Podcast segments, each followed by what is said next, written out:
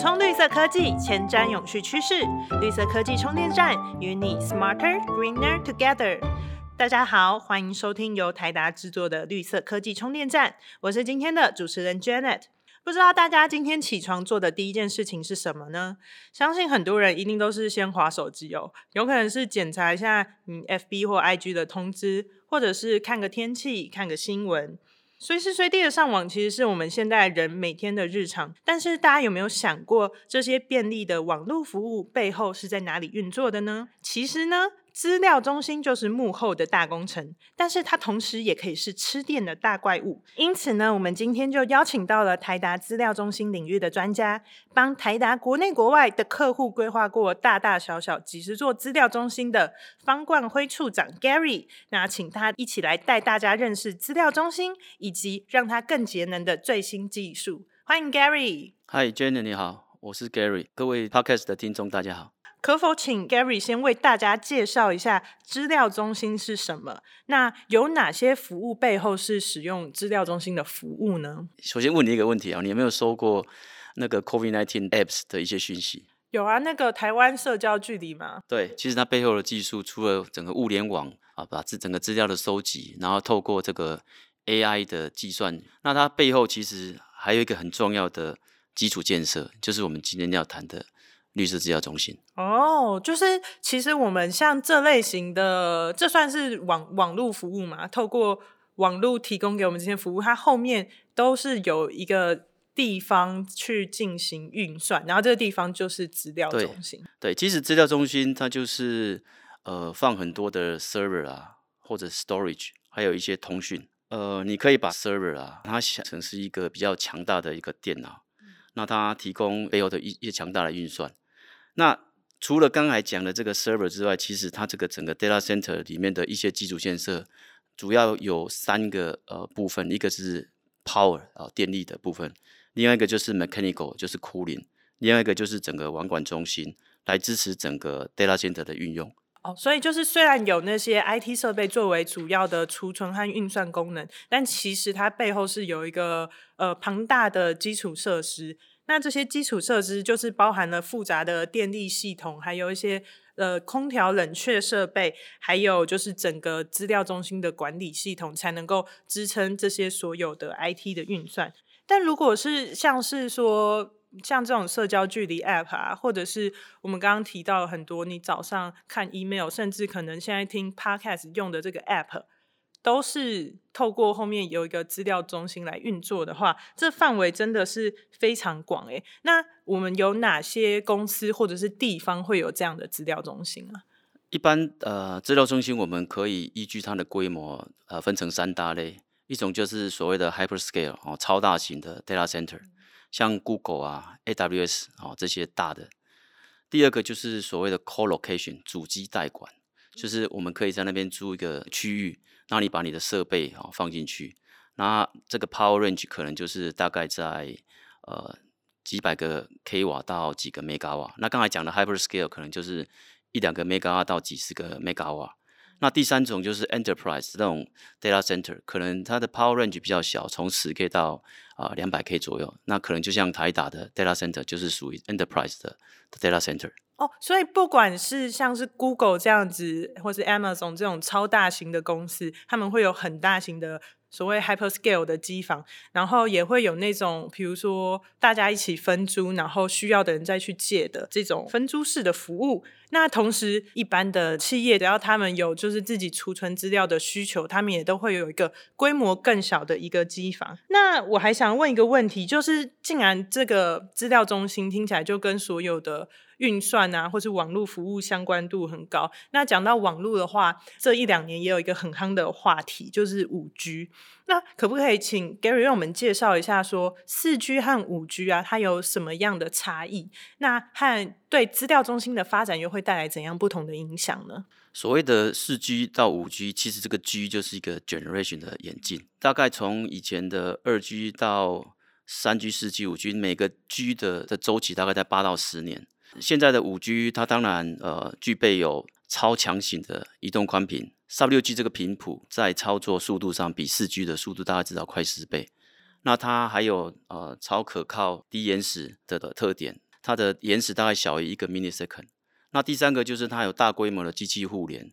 哦，它每个平方公里可以连接一百万个呃装置以上。像我们最近呃台达桃园二厂跟中华电信，它有做一个所谓的智慧工厂，就是中华电信提供五 G 五 G 企业专网的服务，让我们能够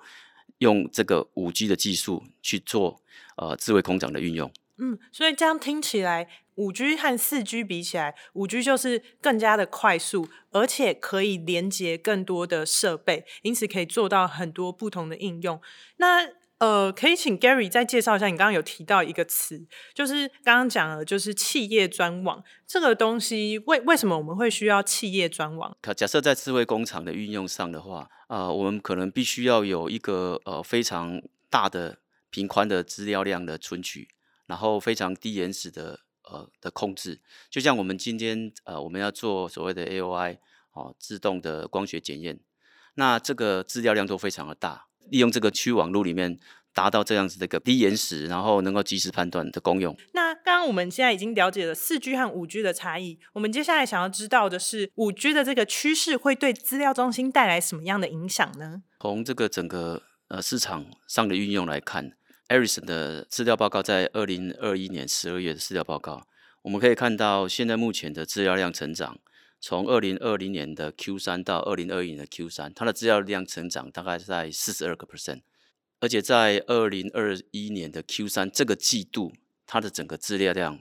大概就已经到七十八个 EB 四的十八次方，所以这是一个天文数字的一个资料量，所以我们可以预见未来啊，这个资料只会越来越多，所以。不管说从呃整个 cloud 的 data center，那后面的边缘运算的的 data center 也越越来越多的趋势。哇，所以刚刚听到了一个真的是天文数字，然后天文数字又以一个非常高的速度在成长，所以资料中心感觉出来后面是会发展会非常的快速。不过刚刚 Gary 还有提到一个，就是云端和边缘运算他们的资料中心，他们分别是哪一不一样啊？举一个简单的例子，就是说，假设今天你想要买一瓶啊养乐多，那你应该不会跑到家乐福去买，你应该会在你家附近的便利中心 Seven Eleven 或是全家去买。那这个概念其实某种程度就是讲的边缘运算中心跟呃云端资料中心的的差异。有一些比较呃复杂的计算运用，那当然就是会在呃 Cloud 端来去做计算。那今天假设我们刚才讲的像五 G 智慧工厂。那里面有很多的呃的数字，那你你马上要去做处理，你不会把这些影像档再回传回云端，做完数字再回来，你会在你的边缘的呃资料中心，你就会做一些快速的运用、快速的反应，然后直觉的呃直接的判断，后面的一些数字的整合或者是数据的分析，你才会回云端去做。所以我就会区分这两种，去让我的客户或让我的使用者哦能够快速的使用。就像你今天你打游戏，你今天如果说你所有的计算都要回云端，那这个速度这个 delay 可能就会造成你使用上的一些不方便或者是不舒服。了解，那就是如果是在智慧工厂运作的话，就是一些当下要判断的东西呢，就会马上的用我们的边缘运算中心去处理。但是如果是一些呃制造的一些资料的整合和分析，可能就会回到我们的云端的资料中心。那刚有提资料中心啊，除了里面的 IT 设备啊，就是 server 那些，后面还有一个很重要的是支撑它整个运作的资料中心的基础设施，这也是台达的一个就是很专精的一个 solution。但就还蛮好奇，为什么它会自己变成一门科学，变成一个 solution 啊？就是我们在建构一个资料中心的基础设施的时候，会有什么特别需要注意的地方吗？Data center 其实对于客人来说，它其实最 care 就是可靠、节能，还有弹性运用。我们如果把一个 data center 来展开的话，我们可以看到，呃，撇除建筑，还有一些 IT 设备，它其实它整个设置包括三大部分，一个就是所谓的 power，啊，power 就是所谓的电力传输，从中压、高压哦传输下来，然后经过变压器，还有配电。然后再经过电力的转换，就是台达最擅长的 power supply，从两百四十伏转成十二伏 DC，或者是四十八伏 DC，或者是三百八十伏 DC。接下来就是所谓的呃电力的 backup，就是说你今天呃资料中心你不可能电力断掉，你马上就就当掉，所以你一定会有所谓的 UPS 去做一些 backup。UPS 是 UPS 就是呃不断电系统，那呃所有的重要的设备哦，它一定会有需要这种东西，像一些呃半导体制造业啦，哦，它像台积如果说停电，我们大家都很关心，它明天哦可能要赔多少钱，嗯赔多少钱。对新闻都会，报。那 像一些金融业啊，你在转账的时候，你不可能呃突然突然资料断掉，这个这个也是造成很大的损失。哦，那当然还有一些比较重要的交通事业，哈、这个都是需要 UPS。那刚才刚才讲的，除这个除了电力系统之外，另外一个就是所谓的 mechanical，就是 cooling 的部分，空调。那它帮我们包括一些呃冰水主机啊，然后一些配管。那第三个就是所谓的呃网管系统，我们台达所谓的 DSIM（Data Center Infrastructure Management）。好、这个这个能够帮助客人在整个系统的呃监测，然后控制，然后能够让它达到整个呃维运成本最低、效率最高。好、所以这三个部分就是呃 data center 里面最重要的呃 infrastructure。刚刚 Gary 讲了，就是三三大的主要的 infrastructure。那第一个电力当然是很基本的，我们那么多 IT 设备，一定是需要很完善的电力系统。但为什么第二个我们会特别把就是空调之类的设备拉出来，当成一个很重要的设备在谈论呢？在 IT 上面的 server 的运用，它的呃，现在目前都强调所谓的 HPC（High Performance Computing）。那这个 High Performance Computing 它其实就是呃 CPU 或者是它 GPU 的 power 运算能力越来越强大。呃，这个背后就是代表它越吃电哦，它可能从呃本来的两百瓦啊变成三百瓦，甚至四百瓦，后面或甚至后面的五六百瓦。那一个 server 我们假设用四颗 CPU 或 GPU 的话，那今天我的运算能力更更强大的话，那就代表我的呃损失，那些这些 power loss 都会直接变成热，所以变成热之后呢，你就必须要有很强大的 cooling 哦，去把这个热带走。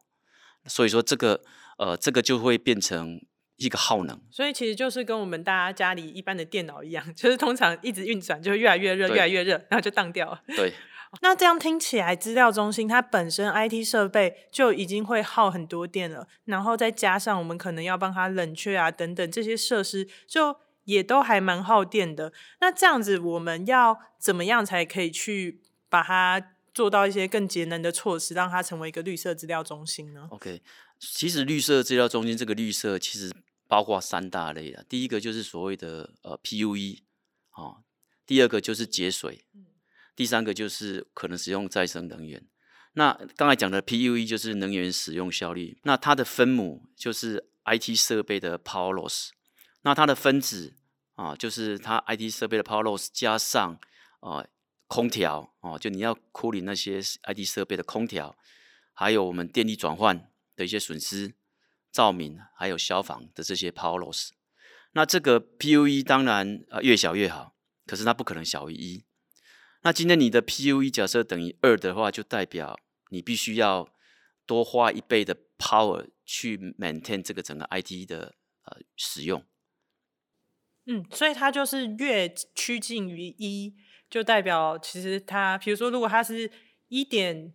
一的话，就代表它只要多花十趴那个 IT 设备的那个电量，就可以运转整个资料中心。是哦，那这样子，我们 PUE 值大概一般要多少算是绿色资料中心啊？当然，在一般很传统、很旧的 data center，它的 PUE 可能都快到二。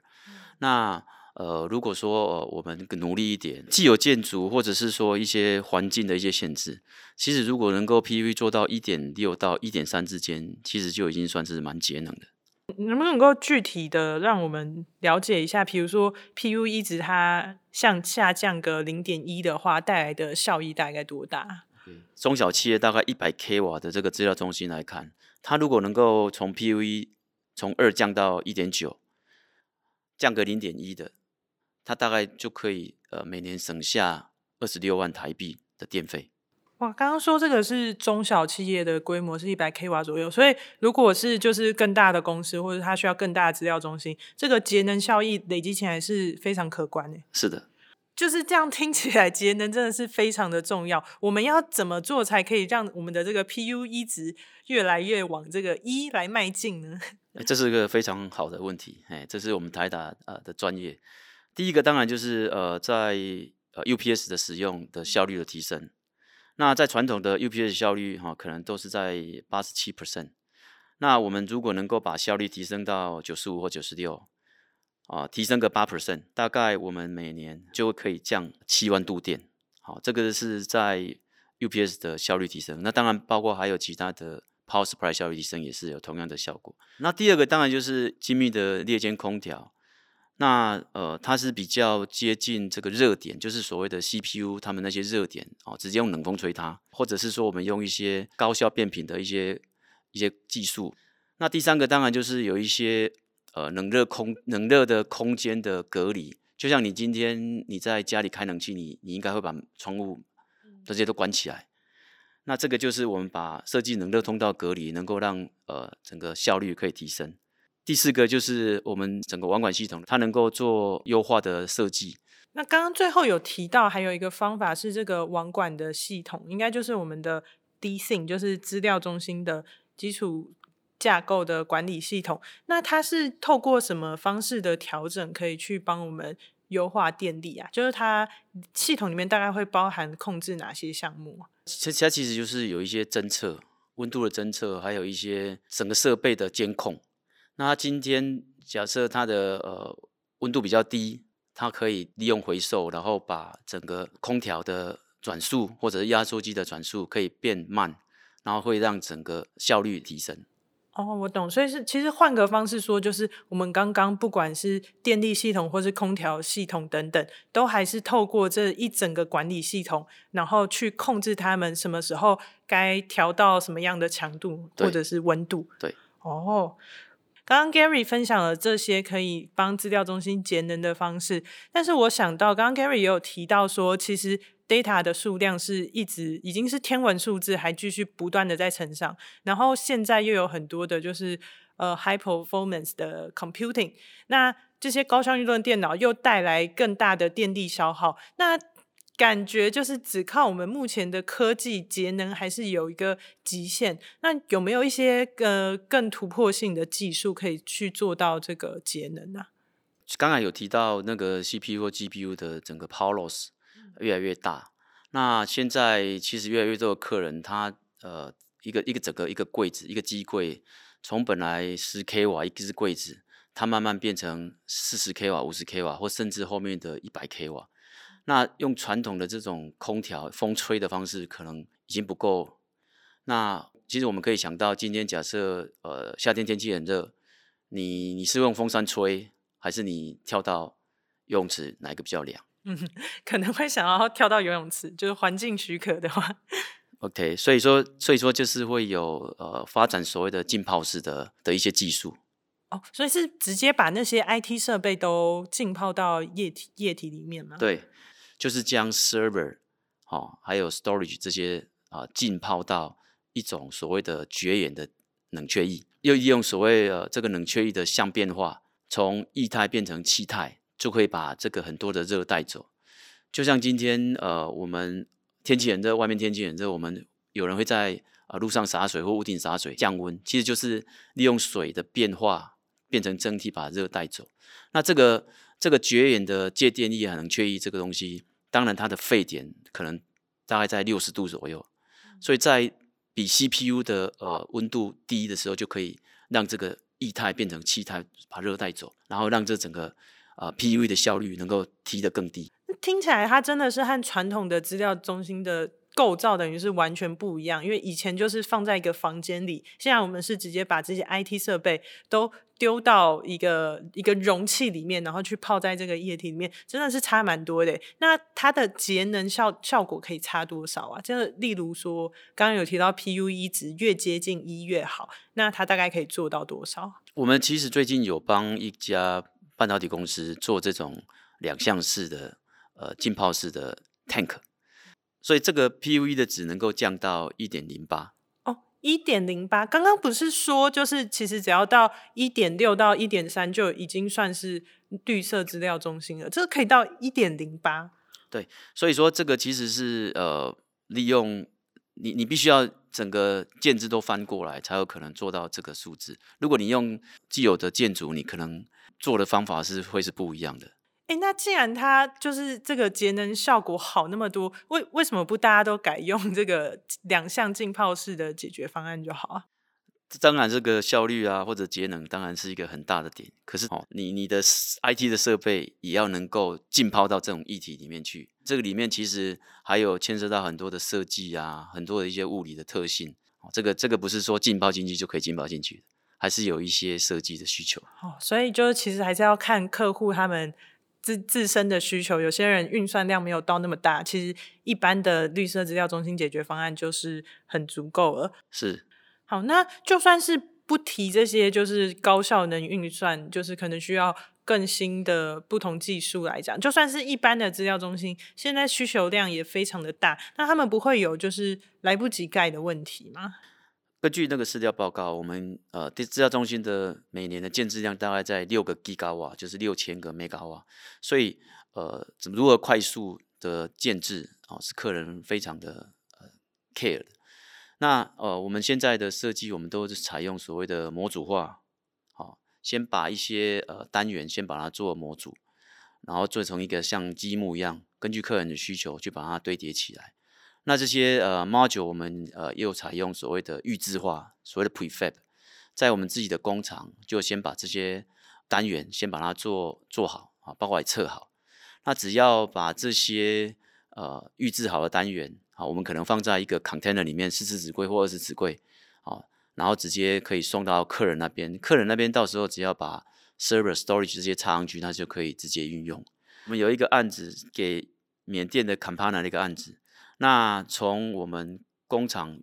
出货运送运送到客人端，它整个呃 installation 建制大概只有花了五十天就可以把它建起来。如果传统它要盖一个一个一个一个建筑，然后再把整个弄起来，大概都需要可能呃至少半年或到一年以上。在听完这个我们帮客户做的案例，有一件事情我也很好奇，那我们台达自己。的资料中心是绿色资料中心吗？其实台达到目前为止已经有三十座绿建筑，然后还有两座认证的绿色资料中心，包括在台达的台北总部，还有在吴江的资料中心，这都是呃绿色资料中心。那台北总部这座呢，是全球首座立的第四版啊，ID 加 C 的这个白金级的认证资料中心。台北这个资料中心，因为运用背上既有的建筑啊的的的一些限制，那它全年的 PUE 都还是能够维持在一点三五以下。其实 Gary 在讲之前，我也可以猜到答案啊，因为台达不管是我们的。把楼宇自动化解决方案用在我们实际绿建筑的建制啊，还是一些其他的方案，其实我们都会把这些绿色解决方案先用在自己身上试试看，然后不断的优化，然后再把它这些很好的方案去介绍给客户。那在这个资料大爆炸的一个时代，不管我们用的是社群媒体呀，还是信箱啊，还是现在听 Podcast，其实一切啊都是靠我们背后的资料中心在运算。透过基础设施的优化，就可以省掉非常多的电力，所以大家就也可以安心的继续呃划手机啊、玩游戏，然后不用担心这背后其实耗费了太多的电力啊。谢谢 Gary 今天精彩的分享，谢谢，也很高兴呃为大家分享这个资料中心的一些基础建设。如果你喜欢我们的节目，除了订阅，也可以为我们留下五星的评价，并且推荐给你身边的朋友。同时呢，也可以追踪我们的 IG 和 FB，了解更多绿色科技新知，与我们一起环保节能爱地球。绿色科技充电站，谢谢您的收听，我们下次见，拜拜。